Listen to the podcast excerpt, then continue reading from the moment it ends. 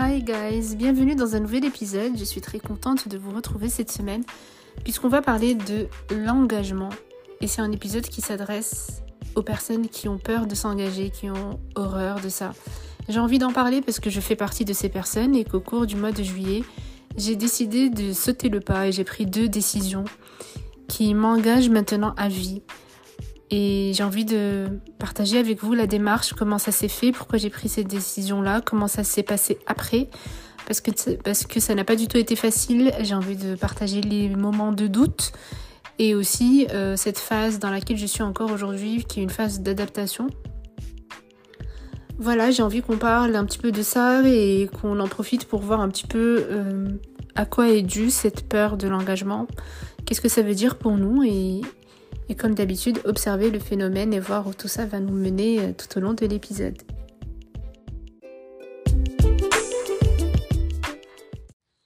Je ne sais pas à quand remonte ma peur de l'engagement, mais ce qui est certain, c'est que je le vois comme un enfermement. Un engagement à vie ou pour une durée indéterminée ou s'engager sur euh, prendre une décision et devoir... Euh, une décision qui en fait va te dicter euh, une certaine façon de vivre euh, pour toujours. J'ai toujours eu beaucoup de mal avec ça. Euh, parce que voilà, je le vois surtout comme une privation de tout le reste, de toutes les autres possibilités, toutes les autres options. ça veut dire que c'est comme si en fait tu n'as plus le droit de changer d'avis après. pour moi, c'est une sorte d'engagement de responsabilité envers moi-même et puis envers l'autre en fait du, du contexte euh, voilà et du type d'engagement dont on parle. Mais moi qui qui qui est toujours en fait euh, euh, le fait de que tout soit possible pour moi tout le temps toujours à tout moment c'est quelque chose qui est trop précieux pour moi et que j'ai du mal à sur laquelle j'ai du mal à, à faire des concessions. J'ai toujours besoin de me sentir libre et de savoir que voilà, je suis totalement libre de mes actes, totalement libre de de comment je veux, je veux vivre ma vie et qu'en fait euh, je peux me réveiller demain et prendre une décision pour euh, par rapport à ma vie et que je peux le faire et qu'il n'y a rien qui va m'en empêcher. Euh, du coup, pour moi, c'est ça en fait, la peur de l'engagement. Et c'est pour ça que je ne me suis pas encore lancée dans un crédit immobilier sur 25 ans. déjà parce que j'ai c'est naïf et utopique, euh, j'imagine, mais j'ai déjà toujours eu du mal avec l'idée de devoir euh, dépenser autant d'argent pour avoir le droit d'habiter la Terre, euh, alors que voilà, ça ne devrait pas être le cas. Et en tout cas, c'est pas d'autres humains qui devraient imposer à d'autres humains de payer autant d'argent pour pouvoir habiter sur une terre, voilà, dans laquelle on est arrivé égaux et égal. Enfin bref, des fois ma façon de réfléchir elle est très simple et très simpliste. Mais voilà, ça c'est un exemple. Euh, du coup, pour ma part, ça a souvent été ça en fait. Euh, pas d'engagement à vie, euh, si ça va me priver, voilà, d'autres choses. maintenant, on peut se demander est-ce que c'est un signe d'immaturité? Est-ce que être adulte, c'est justement être capable de s'engager de prendre des décisions comme ça? Est-ce que le fait de ne pas les prendre, ça veut dire qu'on est pas encore de qu'on n'est pas encore devenu adulte, qu'on est encore enfant ou adolescent Est-ce que ça veut dire qu'on est encore dans notre phase rebelle, tout ça? Euh, Moi, j'aime pas trop ce genre de classification psychologique, de dire que voilà, est-ce que tu es euh, voilà adulte, enfant, machin. Moi, je pense qu'on peut être euh, les trois en fonction des situations et que je trouve que c'est cool comme ça. On n'est pas obligé d'être adulte tout le temps, ni euh, d'être enfant tout le temps ou être ado tout le temps ou voilà être parent euh, machin euh, tout le temps. Je pense que c'est cool d'être l'un ou l'autre en fonction des situations. Et encore une fois être capable en fait de faire ce que la situation requiert et juste faire ce qui doit être fait sans se poser 36 000 questions. Mais par rapport en tout cas à cette question d'engagement moi si j'ai toujours fui ça c'était aussi par rapport à ça parce que euh, voilà, j'ai l'impression que si je prends une décision qui va m'engager comme ça euh, sur, euh, sur du très long terme, ça veut dire que je ne peux pas changer d'avis après. Et ça, j'ai beaucoup, beaucoup, beaucoup de mal avec ça. j'ai beaucoup de mal avec, avec ça. le fait de ne pas pouvoir changer d'avis, le fait de, voilà. Donc ça, c'est un petit peu ce que veut dire la peur de l'engagement pour moi. Et maintenant que j'y pense, je me dis que est-ce que c'est pas aussi un est-ce que c'est pas aussi en fait une forme d'égoïsme? Euh, parce que euh, c'est comme si en fait tu pensais qu'à ta pomme, tu penses qu'à toi-même, tu veux juste faire ce que toi tu as envie de faire tout le temps, machin, et que tu n'as pas envie de faire des concessions euh, au final pour personne, enfin pour, pour quelqu'un d'autre. voilà, du coup je, je pose ça là. Et puis d'un autre côté, je me dis pourquoi est-ce que on parle de peur d'engagement, pourquoi est-ce qu'on lui donne en fait cette appellation négative? Et pourquoi ne pas l'appeler autrement? Parce que on peut dire que, que c'est une peur d'engagement, mais on peut aussi dire que euh, c'est pas une peur, mais c'est plutôt une, une volonté, euh, une aspiration euh, vers, voilà, vers un mode de vie ou d'existence qui est plus libre, voilà, peut-être une soif de liberté ou une soif de d'avoir toujours euh, toutes les possibilités ouvertes devant soi et, et qu'on n'a pas forcément envie de se poser en fait pour toujours euh, que ce soit quelque part que ce soit dans un lieu géographique ou dans un métier ou euh, dans un mode de vie en fait et qu'on se laisse la liberté de de, de changer tout ça en, fonction de de nous-mêmes, de nos envies, de notre évolution, notre progression, et puis aussi en fonction de, de ce que requiert euh, chaque situation, chaque contexte, euh, voilà. Et que pourquoi pas le voir plutôt comme une sorte de euh, capacité en fait d'adaptation à son environnement intérieur et extérieur à tout moment, voilà. Et que peut-être au final ce n'est pas si naturel que ça de décider de s'enfermer en fait dans un euh, voilà, dans un moule ou euh, dans un entre quatre murs en fait, euh, juste parce que on nous a dicté que c'était ce qu'il fallait faire, voilà pour ce qu'il fallait faire en fait pour être considéré comme une personne peut-être voilà qui a réussi sa vie ou qui est adulte mature machin responsable. Donc voilà je je pose ça là aussi.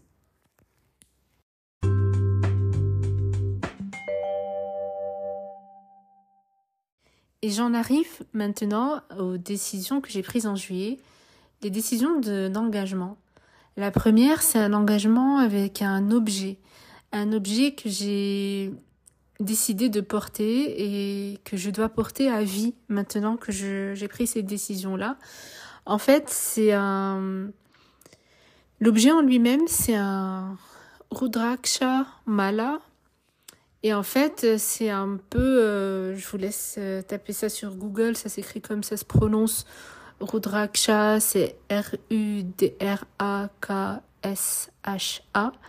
Mala, M-A-L-A.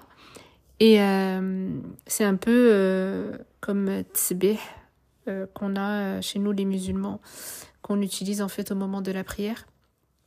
Sauf que celui-là, c'est, il est c'est quelque chose qui est plutôt vendu en Inde, euh, sans grande surprise pour les personnes qui me suivent, et qui est vendu en Inde. Euh, et en fait, les Rudrakshas, ce sont les, des petites graines euh, qui tombent des arbres, d'après ce que j'ai compris, et que des gens ramassent en fait, et ils en font, voilà, ils, ils en font des malas qu'ils qu'ils vendent.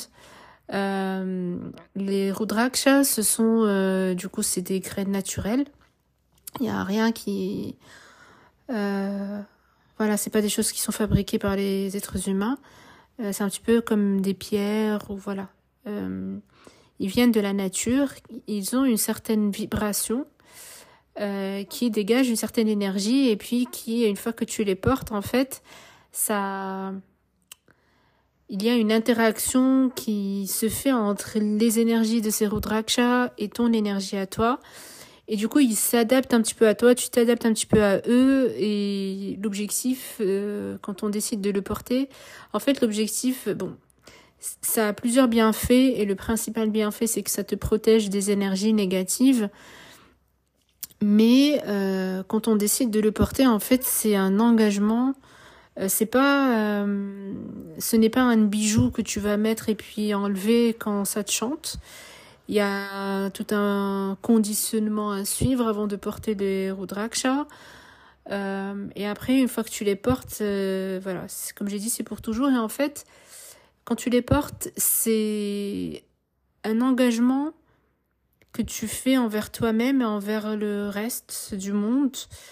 Euh, c'est comme si tu, c'est comme si c'était ton, euh, comment on dit ça, un vœu euh, je sais pas si c'est le bon mot, euh, que tu fais, où tu déclares en fait que tu as décidé de t'engager sur une certaine voie spirituelle et que quand tu décides de le porter, tu t'engages aussi en fait à une certaine pureté dans tes émotions, dans tes pensées et dans ta façon d'être.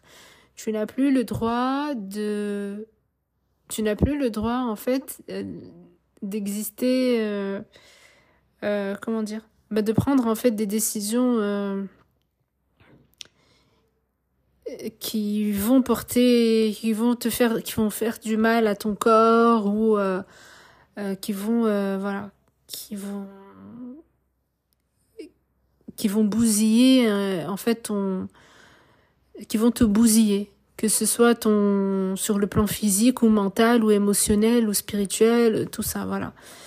Tu t'engages à une certaine qualité de vie et c'est une sorte de, de décision consciente que tu fais, que tu prends euh, pour aller sur le chemin de la libération ou sur le chemin de d'une progression en tout cas de conscience et de spiritualité euh, à vie. Voilà, c'était ça en fait. Euh, je voulais... Quand je l'ai trouvé dans un magasin indien à Casablanca, j'étais c'était un peu comme un miracle surtout que je l'ai vu à la fin de ma tournée dans le magasin il était accroché sur dans une il était accroché à une porte et on, c'était très discret. Et puis quand je l'ai vu, je me suis dit, oh là là, euh, parce que je pensais pas que j'allais le trouver ici. Et ça faisait partie des. Enfin, je me disais que je le prendrais probablement si je vais en Inde ou chez Isha, euh, la fondation, tout ça. Et du coup, quand j'ai vu ici, voilà, je l'ai pris. Euh, et ce n'était pas, ce n'était pas évident. Enfin, c'était évident pour moi de l'acheter, mais quand je l'ai acheté, enfin, c'était, mais c'était pas pour autant évident pour moi de le mettre. Euh, parce que je savais que si je le mets, c'est irréversible. Enfin, c'est ça, c'est irréversible. Il n'y a pas de marche arrière à faire.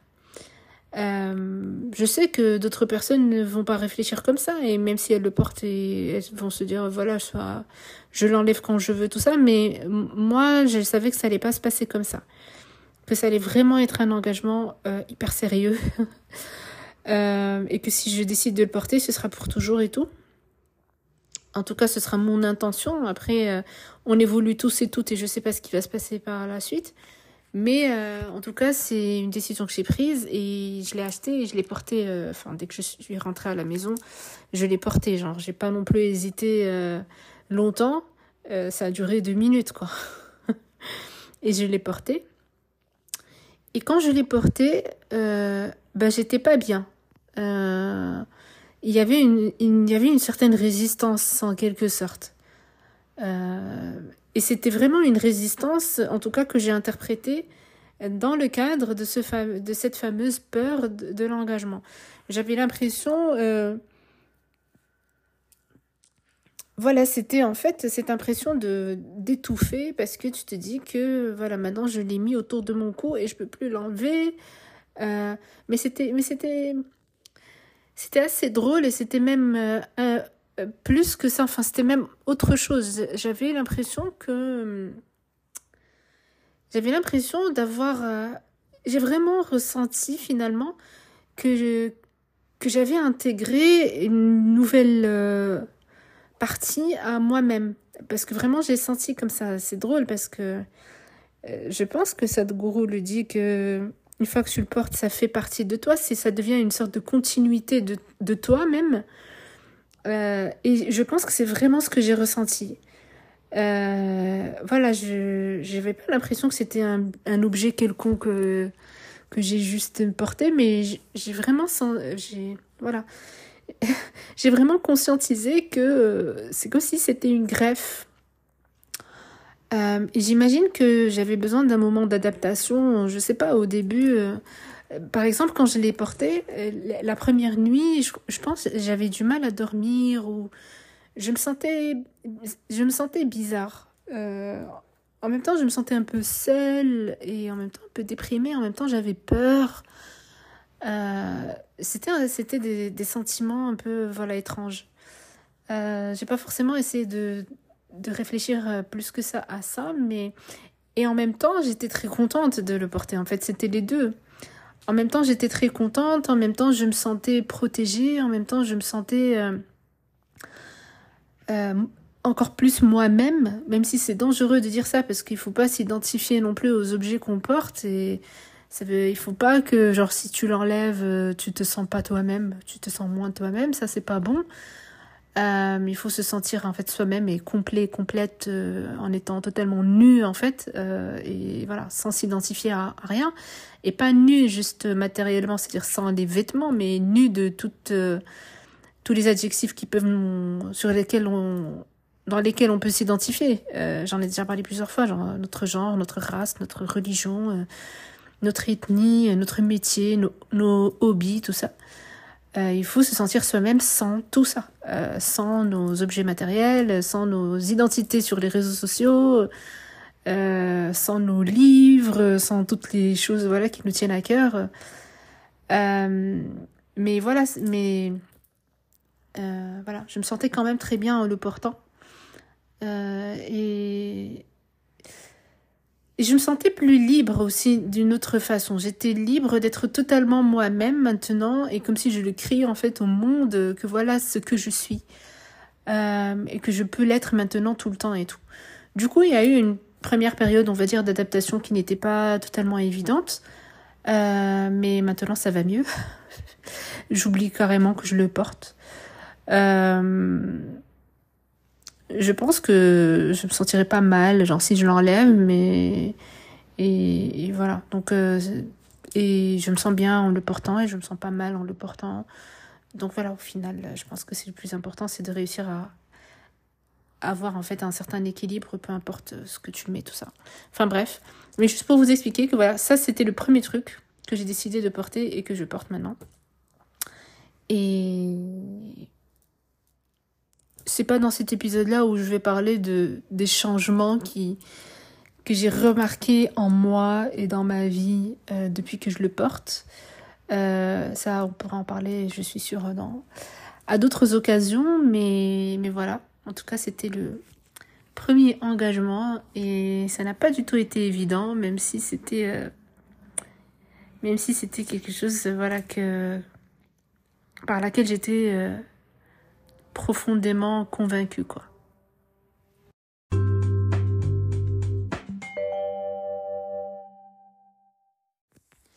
Et le deuxième engagement, c'est que j'ai décidé d'adopter un chat. Ça peut vous paraître euh, bof, mais ce qu'il faut savoir, c'est que je, je n'ai jamais adopté un animal déjà. Je suis quelqu'un qui n'a jamais, enfin, je n'ai jamais particulièrement ressenti une, une, euh, une connexion avec les animaux domestiques, enfin les chats, les chiens. Mes amis qui ont des chats et des chiens, euh, quand je vais chez eux, chez elles et que je rencontre leurs animaux de compagnie, pour vous donner une idée et une image, euh, je suis quelqu'un qui va qui va garder ses distances et qui va pas du tout aller caresser l'animal. Au début, j'avais peur de ces animaux, mais après, même si j'ai pas peur, mais je les ai toujours trouvés trop collants ou euh, je supporte pas qu'ils me touchent. Euh, je suis déjà quelqu'un qui généralement n'aime pas qu'on envahisse trop son espace personnel. Euh, et en tout cas, j'ai toujours eu des relations un peu, enfin, des fois compliquées, des fois drôles, des fois problématiques, des fois je sais pas, avec ces animaux-là. Euh, du coup, euh, l'idée d'adopter un animal, c'était pas du tout prévu, quoi. Et même si depuis quelques temps, je sais pas, j'avais des fois, des fois, ça me frôlait l'esprit quand je voyais, par exemple, des petits chatons dans la rue ou, ou voilà, dans ce genre de situation, ça me frôlait l'esprit de prendre un chaton et de l'adopter. Mais je, n'ai jamais franchi le pas pour plusieurs raisons. Euh, déjà parce que ben j'avais pas envie d'être responsable de quelqu'un d'autre euh, pour toujours. Euh, et j'avais pas envie ben de changer mes plans euh, en fonction de voilà de en fonction de d'une autre donnée. Ça c'est mon côté euh, scientifique euh, qui adore faire des expériences dans des labos qui est en train de parler là. Mais voilà, pour être totalement franche, c'était ça. C'était j'ai pas envie de parce que si j'ai un chat, une chatte, euh, je vais euh, devoir à chaque fois les prendre en considération si je veux voyager, si je veux me déplacer. Euh, voilà, toujours penser à leur donner à manger, tout ça, tout ça. Euh, et que j'avais pas forcément envie de, de ça. Et puis j'avais pas envie de, en plus, voilà, changer la litière, devoir gérer ça aussi dans la maison. Euh, j'avais peur de, de l'odeur euh, chez moi, tout ça. Et puis après, il y a plein de choses en fait. Je sais pas comment sera le caractère de cet animal, est-ce que je vais supporter, est-ce que vraiment, enfin, je savais pas comment ça allait se passer et j'avais aucune envie en fait de gérer tout ça. Et puis il y a deux semaines, je crois maintenant, enfin un petit peu moins. Donc c'est vraiment très récent, il y a dix jours, je crois. Euh, j'ai eu l'occasion d'adopter un chaton en fait. Euh, souvent euh, la plupart du temps, à moins que je sois hyper passionnée par la chose, je n'aime pas, il est rare où c'est moi qui, qui prends les devants euh, et qui prend des décisions par rapport à certaines choses, enfin des choses comme ça. J'ai toujours préféré laisser les choses venir à moi et laisser les gens venir à moi plutôt que l'inverse. Euh, et ça a été le cas en fait avec cette histoire d'adoption de chatons. Euh, parce que je me suis dit, bon, allez, ça y est, là, je suis dans une situation où il y a des chatons à adopter, je suis à côté de ces chatons, limite, on, me, on me le propose. enfin, la personne ne me l'a pas du tout proposé, hein, mais je, savais qu'il était en train de chercher des personnes qui voudraient bien adopter ces chatons, voilà. Et du coup, je me suis dit, vas-y, euh, voilà, maintenant, ben, tu n'as pas d'excuses, quoi. C'est maintenant, tu peux, tu peux le faire. Et, et ça, ça rejoint, en fait, je trouve que c'est aussi cohérent avec ce que je disais avant. C'est-à-dire que je suis libre de... C'est de ça que je parle. C'est être libre de prendre toutes les décisions que tu veux à n'importe quel moment, tout le temps, machin. Du coup, bah, je me suis servi de cette carte. euh, à ce moment-là, même si ça voulait dire s'engager euh, sur je sais pas combien d'années. Après, on ne sait pas, peut-être que je vais mourir avant le chaton, ça, on ne sait pas. Donc, euh, Mais juste pour vous expliquer comment ça s'est passé. Du coup, je me suis dit, ok, vas-y, euh, je vais l'adopter. Euh... Et... Et si j'ai décidé de le faire, en fait, c'était aussi parce que j'avais envie de régler certaines choses avec moi-même, certaines choses qui vont pas. Euh, que je n'ai pas pris le temps en fait de j'ai pas pris le temps d'y réfléchir ou de comprendre ce qui va pas chez moi mais je sais qu'il y a des je sais qu'il y a quelque chose qui va pas euh, et depuis quelques années déjà j'ai décidé d'attaquer euh, toutes les choses qui ne vont pas chez moi que je vais arrêter en fait de les ignorer euh, et que à chaque fois où j'ai l'opportunité de travailler sur ça sur un de ces points, eh bien je le fais. C'est un peu un engagement que j'ai pris vis-à-vis de moi-même il y a deux ans maintenant ou deux trois ans. Et, voilà, et ça continue. C'est peut-être euh, un cycle dans lequel je suis euh, depuis cette période, depuis ce bout de temps, probablement. Euh, mais en tout cas, c'est aussi comme ça que ça s'est passé. Je vous explique un petit peu, je vous donne un petit peu de contexte. Le fait de ne pas... Le fait d'avoir cette relation un peu complexe, ou peut-être compliquée, je sais pas, entre guillemets, avec les animaux domestiques, je me suis dit que c'est pas normal, entre guillemets, toujours. Euh, je me suis dit que, enfin, j'étais consciente que ça, ça me renvoyait vers des, vers quelque chose, quelque chose qui va pas en fait, en moi. C'est pas une question d'affinité avec les animaux, c'est pas une question de, de connexion, c'est pas une question de juste parce que j'aime pas que les animaux me touchent ou que j'ai peur de. Non, je sais, je sais que c'est autre chose. Euh, pourquoi est-ce que je suis incapable de ressentir de l'amour, de la compassion pour un animal tout euh, voilà, pourquoi est-ce que j'ai pourquoi est-ce que j'y arrive pas? Parce qu'au final, je crois que c'est ça. Et dans le chemin spirituel dans lequel je m'engage, tu dois être capable d'aimer tout le monde et de ressentir de la compassion pour tout le monde pour toutes les créatures, pour toutes les choses, pour tout en fait, avec un grand T, et devenir le tout et être conscient qu'on est un tout, enfin voilà, qu'on est tous unis euh, et tout est voilà, avec les choses et avec les autres êtres et tout ça. Et du coup, ben pour moi, tant que j'arrivais pas, j'arrivais pas à ressentir ça pour ces animaux domestiques. Euh, ça veut dire que pour moi c'était un fail en fait et qu'il y a quelque chose qui va pas encore.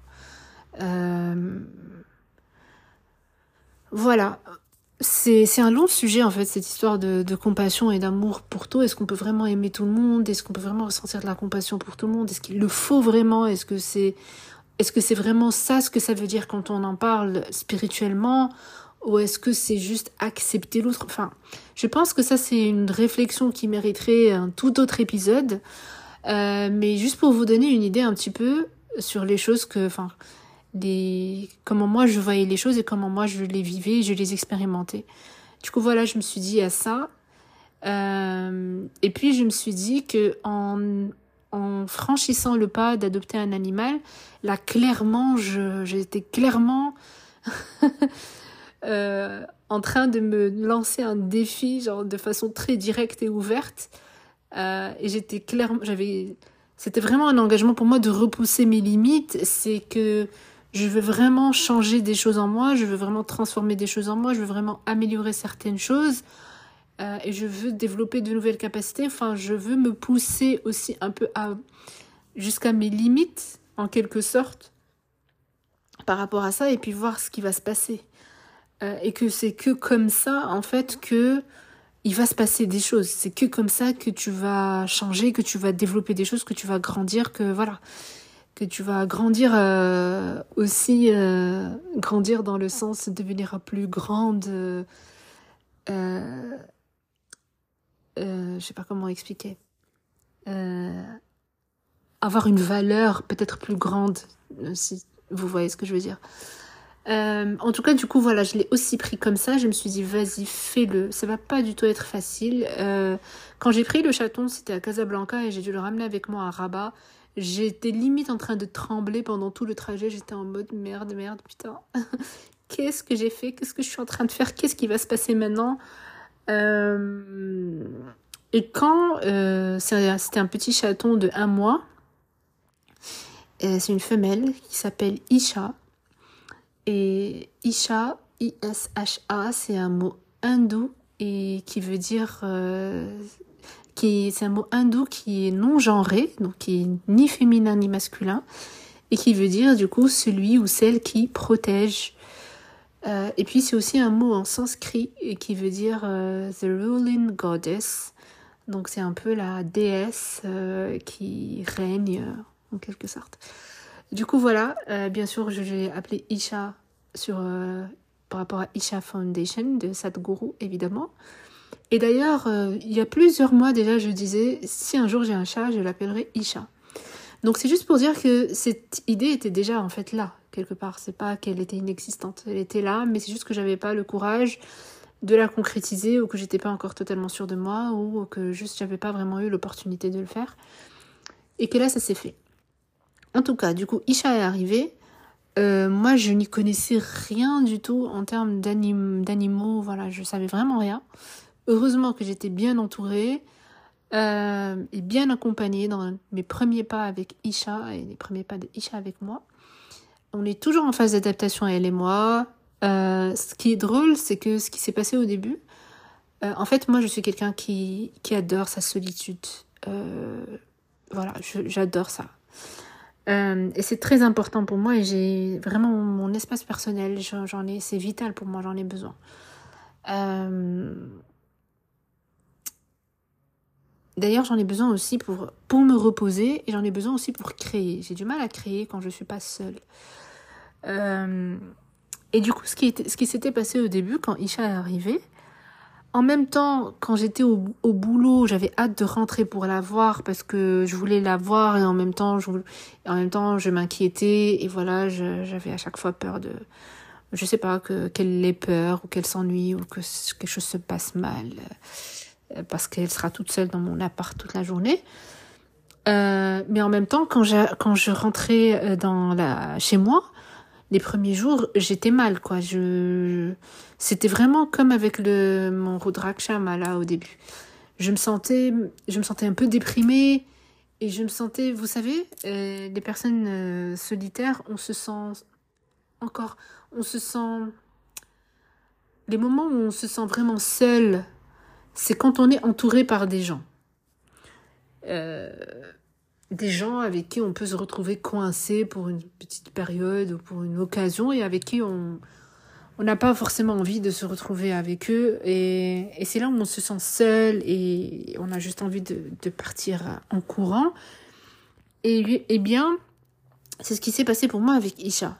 Euh, les premiers jours je me sentais comme ça. Quand je, quand je rentrais chez moi je me disais les premiers jours en fait c'était un peu comme un cauchemar euh, et je me disais, mais est-ce que ça veut dire que maintenant, en fait, je, je, je c'est fini le moment où je vivais seule dans mon appartement Ça, c'était un peu le... J'avais l'impression qu'un piège s'était refermé sur moi. Je me disais, ça veut dire que maintenant, je, je ne vis plus toute seule. J'ai perdu, euh, je vais perdre cette joie que j'avais à rentrer quand je rentre chez moi et qu'il n'y a personne, que je sais que je peux faire ce que je veux. Euh, voilà, sans me soucier de, de rien et de personne et sans me sentir responsable en fait de personne, voilà, sans avoir d'obligation ni quoi. Du coup, ça c'était un petit peu comment je me sentais au début. Et, et ma, ma, première réaction euh, les premiers jours, c'était d'aller à la salle de sport. C'est-à-dire, je rentrais euh, du boulot, je, je jouais un petit peu avec elle, tout ça, et puis tout de suite je m'habillais et je, je sortais vraiment en courant. Et je me disais, ah, maintenant, au moins, je peux, euh, si je peux aller à la salle de sport, quand je vais être toute seule dans, au moins je vais être toute seule dans ma voiture pendant le trajet. Après, à la salle de sport, je connais personne, je parle à personne, je fais mon cours ou mon truc toute seule et je kiffe ma, ma séance, euh, sans être obligée de, d'engager la discussion avec personne et en même temps sans avoir d'obligation envers personne, quoi. J'ai pas d'effort à faire avec quelqu'un. Et je me disais, bon, au moins maintenant, ce sont des moments où, voilà, j'ai pas à. Je n'ai pas de responsabilité envers Isha ou quoi. Du coup, ça c'était mes, ça, c'était mes réactions au début. C'était, c'était un peu drôle. Euh, mais euh, bon, bien sûr, les, les choses ont, ont évolué un petit peu. Maintenant, on s'adapte petit à petit. Et maintenant, euh, ça, se passe, ça se passe mieux. Euh, finalement, euh, voilà, je... elle s'intègre petit à petit dans mon, dans mon environnement quotidien, dans ma vie, tout ça. et je pense que voilà, avec le temps, bah, elle va faire partie de ma vie et ne sera pas genre un et c'est comme ça que je la verrai et, pas autrement. Donc voilà, c'était juste pour partager en fait ça avec vous et pour vous dire que euh, voilà, pour vous raconter aussi un petit peu comment ça s'est passé, euh, comment l'adoption se passe. c'est une adoption dans les deux sens euh, et dans plusieurs sens même. mais voilà, je suis contente. bien sûr, je regrette aucune des deux décisions. Euh, je suis même, je suis surtout curieuse de voir quand, voilà. Parce que euh, par rapport à Isha, c'est au final, un peu, c'est c'est ta, ta capacité à t'occuper de, de quelqu'un d'autre que de toi-même. Est-ce que tu es capable de le faire?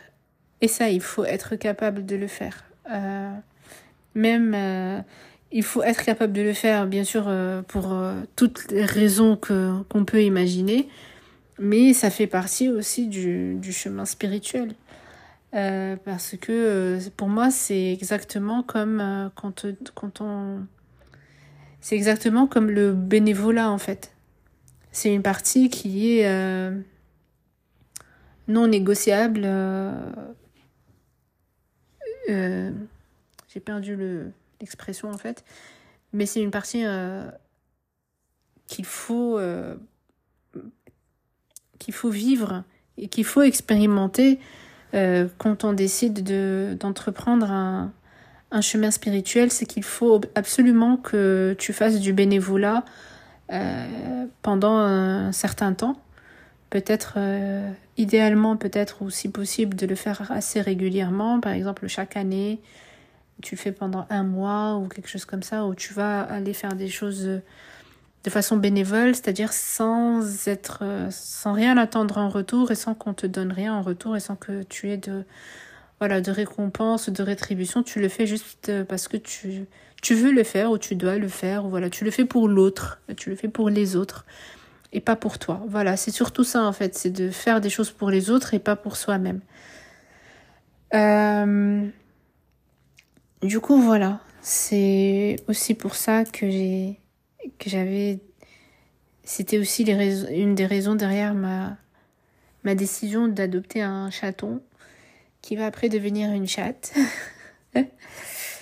euh, C'était aussi voilà pour ça, pour m'obliger entre guillemets ou me pousser à m'occuper de quelqu'un d'autre et aussi pour euh, voir si je vais être capable de développer de l'amour et de la compassion pour euh, ben pour par exemple euh, voilà pour les animaux domestiques pour qui euh, je n'ai jamais réussi en fait à, à ressentir ça. Quand voilà, c'était pas c'est pas quelque chose qui est vraiment naturel pour moi. Enfin, je sais pas si c'est la bonne expression, mais je n'ai jamais fait partie de ces gens qui voilà qui qui vont fondre devant un chat ou un chien ou qui vont euh, courir les prendre dans leurs bras ou qui vont les voilà qui vont ressentir beaucoup d'amour pour eux.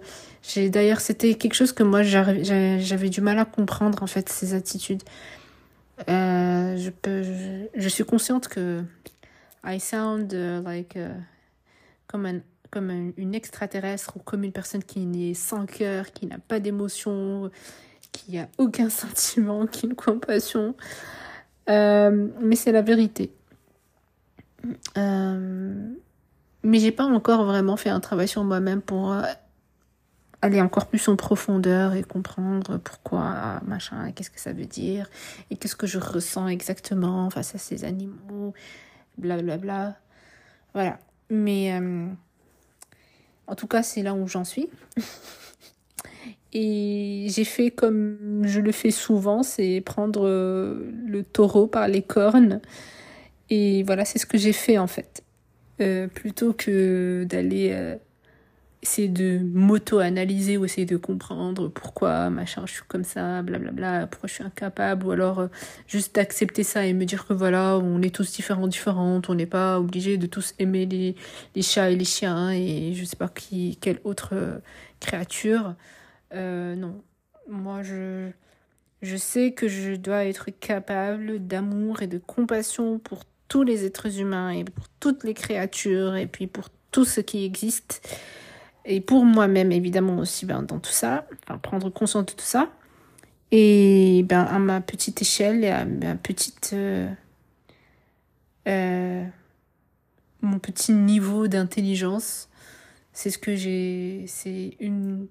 C'est le pas que j'ai décidé de faire et de franchir, voilà, c'est ben d'aller tout simplement euh, adopter un animal, prendre soin de cet animal, et puis voir ce qui va se passer. Voilà, du coup, euh, voilà, tout simplement.